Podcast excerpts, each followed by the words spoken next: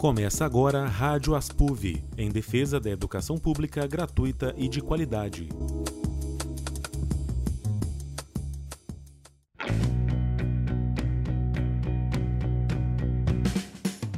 Olá, está começando agora o Rádio Aspuv, o programa da Aspuv, a seção sindical dos docentes da UFV. Aqui é um espaço para debatermos assuntos que impactam diretamente a vida de todos nós, trabalhadores e trabalhadoras.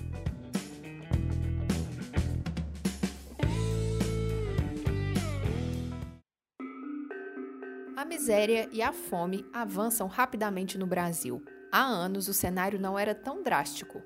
O motivo vai muito além da pandemia. Ela apenas potencializou um processo que já vinha acontecendo no país. No programa de hoje, nós vamos debater as causas e como reverter essa situação.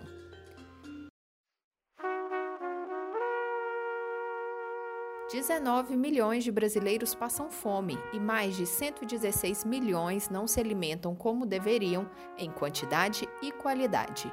Os números são assustadores e escancaram a desigualdade que ainda reina no nosso país.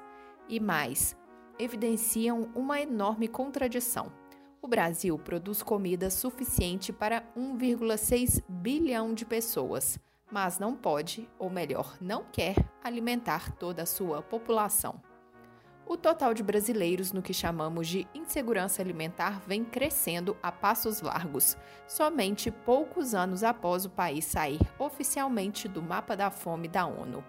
Garantir comida na mesa dessas famílias só foi possível por meio de uma série de políticas públicas, como de transferência de renda e de fomento à agricultura familiar e à segurança alimentar.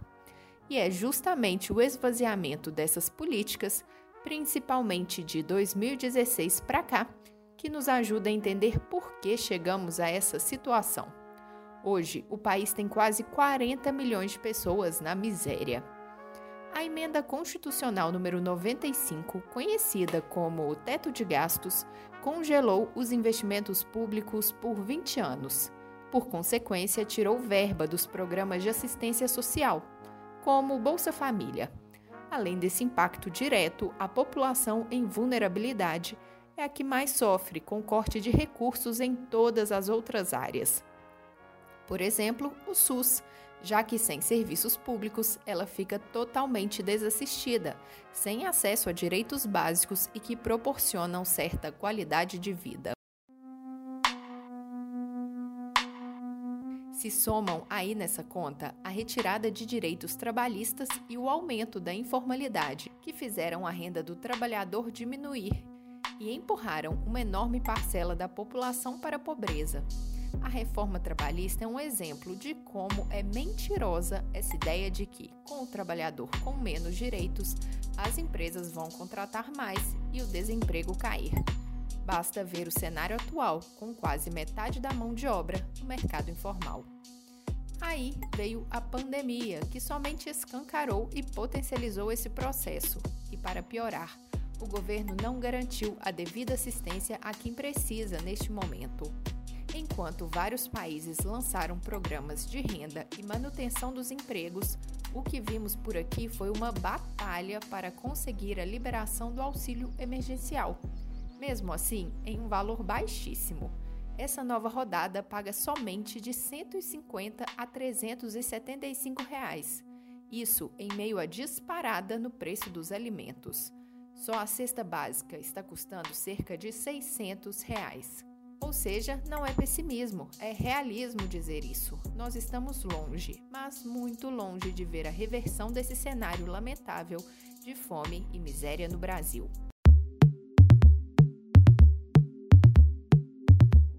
Para analisar essa situação, nós conversamos com o diretor executivo do IBASE, o Instituto Brasileiro de Análises Sociais e Econômicas, Ataíde Mota. O IBASE é uma organização de 40 anos que tem como um dos seus fundadores um dos maiores ícones da luta por direitos humanos e combate à fome no Brasil, o sociólogo Herbert de Souza, o Betinho. Confira a entrevista. Entrevista. Causas do avanço da miséria e da fome aqui no Brasil, elas vão, elas vão além da pandemia? Quais causas que são essas? Sim, elas vão além da pandemia. Elas, na verdade, são encontradas a partir de 2016, com o fim dos vários programas que se combinavam para criar a situação, uma espécie de situação que era modelo no Brasil em termos de política de combate à fome e à pobreza. Né? Você tinha o Bolsa Família, você tinha o Programa Nacional de Alimentos, Alimentação Escolar, você tinha o Programa de Aquisição de Alimentos, você tinha políticas de agricultura familiar, era um conjunto de coisas né, que criavam uma situação que no Brasil era considerada exemplar em termos de serviço de atendimento, de garantia de segurança alimentar para as populações mais pobres. É, tinha o salário mínimo, né, que era constantemente revisto com aumentos reais. A partir de 2016, com a entrada do governo Temer, começa um desmonte progressivo e violento de várias políticas em várias áreas, na economia é, e em políticas sociais. É, e quando a pandemia chega, a gente já está num patamar já de desacerto. A situação de insegurança alimentar já era possível de ser é, antevista, né? E aí a, a pandemia vem e acaba de escangalhar tudo. É, de 2015, 2016 para cá, a gente viu um avanço também nas políticas de austeridade e cortes é, nos serviços públicos. Essas políticas têm impacto também nessa população em situação mais vulnerável e tendem a agravar ainda mais essa situação? Certamente. A política salário mínimo, né? O salário mínimo certamente, se você não corrige, não aumenta, não, não, não garante que ele seja é, é, que ele tenha aumentos reais, né? É, é, a inflação corrói primeiro, inclusive prejudica os salários mais baixos primeiro, né?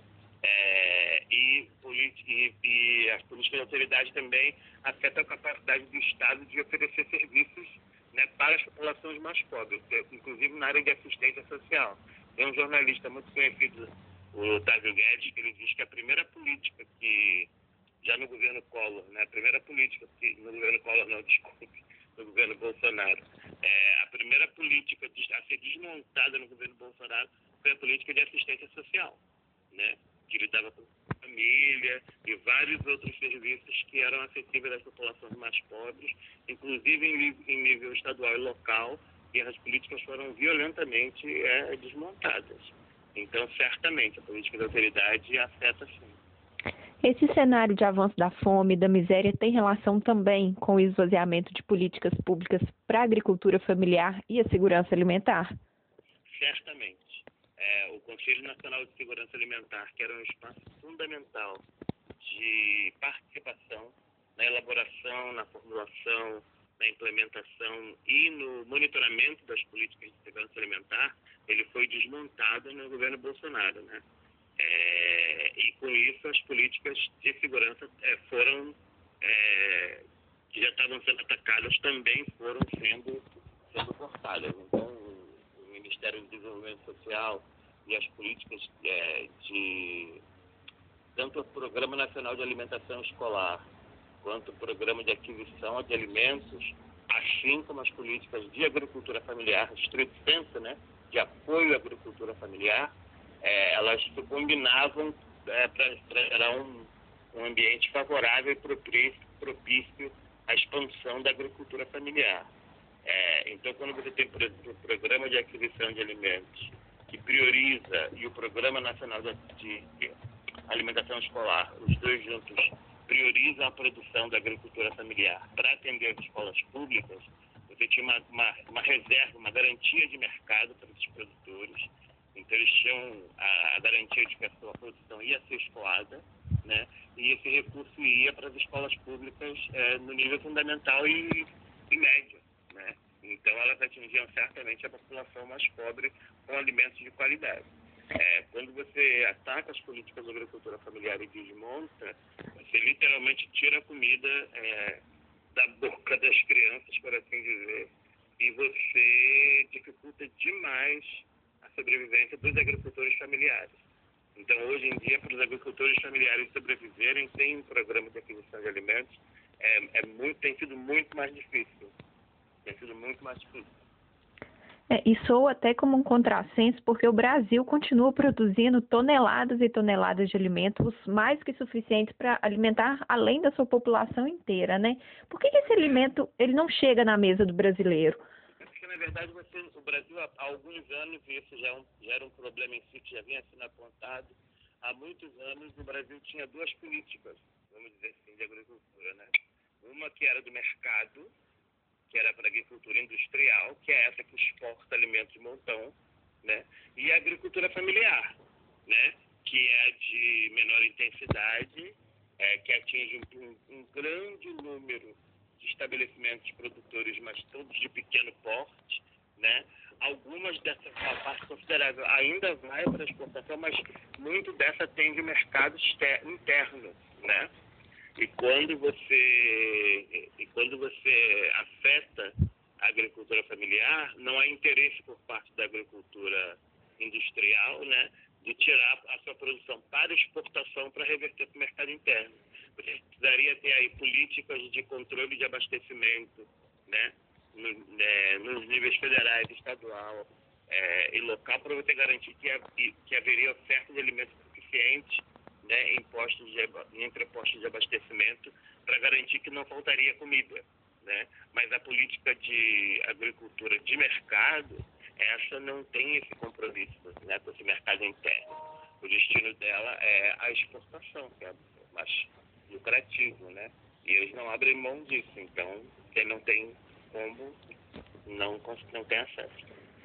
Nesses últimos dias, nas últimas semanas especialmente, a gente viu ganharem bastante repercussão campanhas incentivando até a doação de alimentos. Uhum. É óbvio que de imediato a gente precisa saciar a fome, né? Mas esse debate ele está pautado na sua avaliação da forma correta? Olha, é, em, outro, outras épocas, inclusive na campanha da fome do Betinho, que o IBASE é, participou, as campanhas de distribuição de alimentos foram fundamentais para mobilizar a sociedade é, e para, inclusive, alterar políticas públicas. Né? Então, essas campanhas são importantes, sim, mas elas precisam ter esse componente de crítica mais ampla, mais geral ao modelo existente. Né? É, você não sustenta a sociedade com campanhas, né? mas é inegável que as campanhas elas foram fundamentais no passado para gerar políticas inovadoras, né? É, o que está faltando agora é esse link, porque e não é culpa de quem está fazendo campanha ou de quem está atendendo as campanhas. As campanhas hoje elas são né, uma ação é, de quem não está vendo a ação governamental acontecer? Mas era necessário que elas, como, como no passado, que elas gerassem uma discussão mais ampla sobre segurança alimentar e insegurança alimentar e que isso chegasse ao governo em forma de propostas de, de política pública, né? políticas de abastecimento e de promoção da segurança alimentar e de agricultura familiar, porque é um conjunto de políticas que você precisa estabelecer para poder mudar essa situação. E hoje a gente não está vendo isso acontecer, mas isso não é culpa das campanhas. Né? O, hoje está muito mais difícil você a sociedade civil tem capacidade de influenciar é, políticas governamentais. O governo está fechado para a sociedade. Né? É, e o auxílio emergencial pago nessa pandemia, o pago hoje, ele é insuficiente, totalmente insuficiente para as despesas básicas né, de uma família. O Brasil teria condições de pagar um auxílio digno, um auxílio decente? Isso não é uma questão de falta de dinheiro em caixa. Isso não é a questão. É uma questão de prioridade política, né? Ah, quando, a, pandemia chegou ano, ano passado, né, em março de 2020, a primeira, uma das primeiras ações do governo foi liberar um trilhão de, de reais para os bancos. É, e na época se dizia que esse recurso era para que os bancos pudessem emprestar às empresas de pequeno e médio porte, para que elas pudessem ter um apoio para resistir ao impacto da pandemia, né, para poder sustentar funcionários, para poder pagar suas contas e, sobreviver, né? É, e isso não aconteceu. Os bancos não emprestaram esse dinheiro. Nem, não emprestaram de jeito nenhum, nem com juro baixo, nem com juro alto, nem de forma nenhuma. Os bancos simplesmente ficaram com dinheiro. Resultado, os bancos estão muito bem, o lucro dos bancos está muito bem na pandemia, mas o resto da sociedade não. Não conseguiu. Nessa pandemia a gente ouviu falar mais também, né? Ganhou mais repercussão a questão da renda básica. Essa pode ser uma alternativa viável para o Brasil, interessante? Certamente. É, hoje em dia, inclusive, para o quadro atual, o ideal que os especialistas recomendam é que os programas de tipo Bolsa Família, né, que eles avancem para um programa de renda básica, onde você possa garantir não apenas o suficiente para a segurança alimentar, para que as pessoas possam comer satisfatoriamente, mas também um extra para que elas possam viver com o mínimo de dignidade, né? É, então, é um investimento que é importante, que seria importante que os governos fizessem. Vários países adotaram programas emergenciais de complementação de renda, né? mas no Brasil e em outros países pobres também, a, a proposta mais, é, mais que, que, as pessoas consideram mais correta nesse momento seria a implementação de programas de renda básica, permanentes, não, não ocasionais por causa da, da pandemia, mas permanentes, para que você pudesse eliminar o fantasma da fome, da pobreza e da miséria da sociedade. E aí, a partir das melhorias que fossem acontecendo, você poderia ir revendo esses programas mas é, acabar com a fome, com a miséria é, e com a pobreza extrema é um compromisso fundamental de qualquer sociedade hoje em dia para que a gente tenha um desenvolvimento minimamente inclusivo. Né? Senão a gente vai estar sempre correndo o risco de ter uma população pobre, miserável e excluída. É, a reversão desse, desse cenário catastrófico no qual a gente se encontra, além dessa questão, por exemplo, que a gente levantou de uma possível renda básica, por onde mais passa esse caminho? importante que haja uma prioridade às políticas sociais, né? É, é, especialmente aquelas que atingem a população mais pobre. Políticas de saúde, de educação, de políticas de inclusão, políticas de assistência social, para que o quadro geral né, em que as pessoas vivem não seja um quadro em que as pessoas tenham que escolher né, entre trabalhar e comer, entre sair de casa ou, e ficar doente ou morrer de fome a míngua? Então, é, é uma mudança mais, é, vamos dizer, mais integral em termos de alcance e de ampliação. Envolve salário mínimo, envolve política de emprego, certamente, né? Só que a gente está numa situação hoje no Brasil em que não existe política para nada, nada, né? Nenhuma dessas áreas. Então, teria que haver um, um esforço concentrado entre políticas sociais, políticas econômicas, políticas de saúde, políticas de, de uh, educação, né? Porque muitas pessoas, muitas crianças acessam alimento pela escola, pelo sistema público de ensino. É, então, é, uma abordagem, vamos dizer, mais holística seria fundamental para você lidar com esses problemas e ter soluções de, é, é mais duradouras. Né? É, ao longo da entrevista, a gente falou aí reiteradamente política pública, política pública.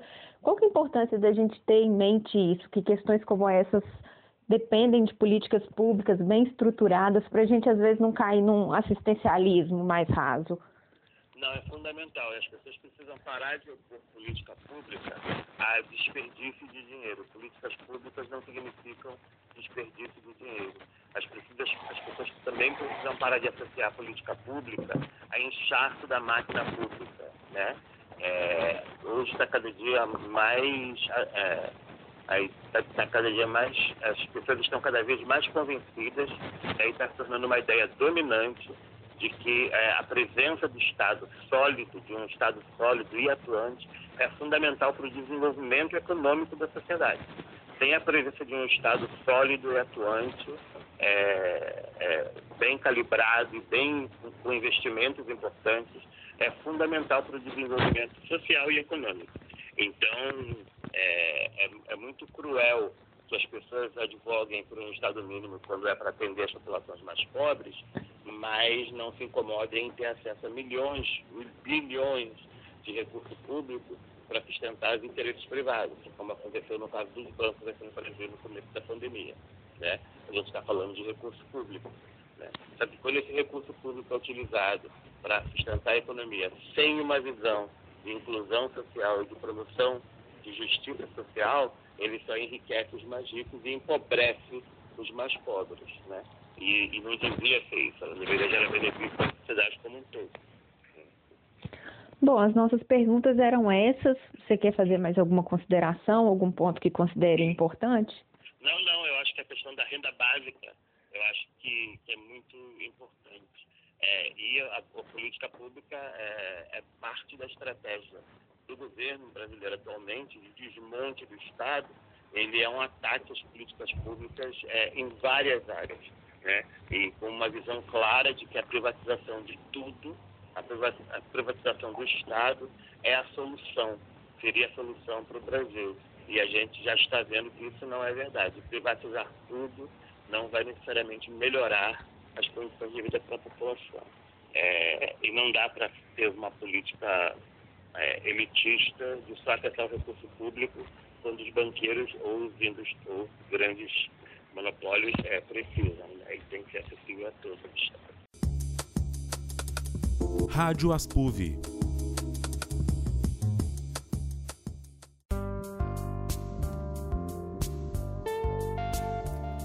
dissemos ao longo do programa, o caminho são políticas públicas robustas e bem estruturadas. As campanhas de doação por si só não são a solução definitiva para o problema da fome e da pobreza, mas ajudam a amenizar essa situação e o desespero das famílias diante da ausência de ações efetivas do governo.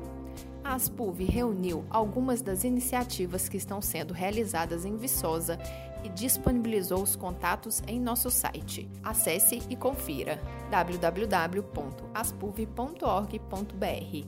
Toda ajuda é muito bem-vinda.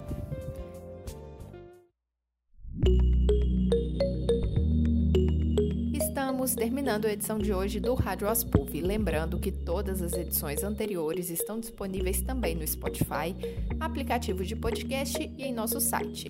Relembrando o endereço www.aspuv.org.br. Na página você ainda encontra várias outras notícias e informações sobre educação, os direitos trabalhistas e outras pautas em discussão no sindicato.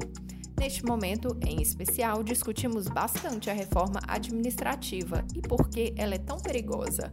Fazemos o convite também para nos seguir nas redes sociais: facebook.com/aspuv, instagram.com/aspuv e youtube.com/aspuv.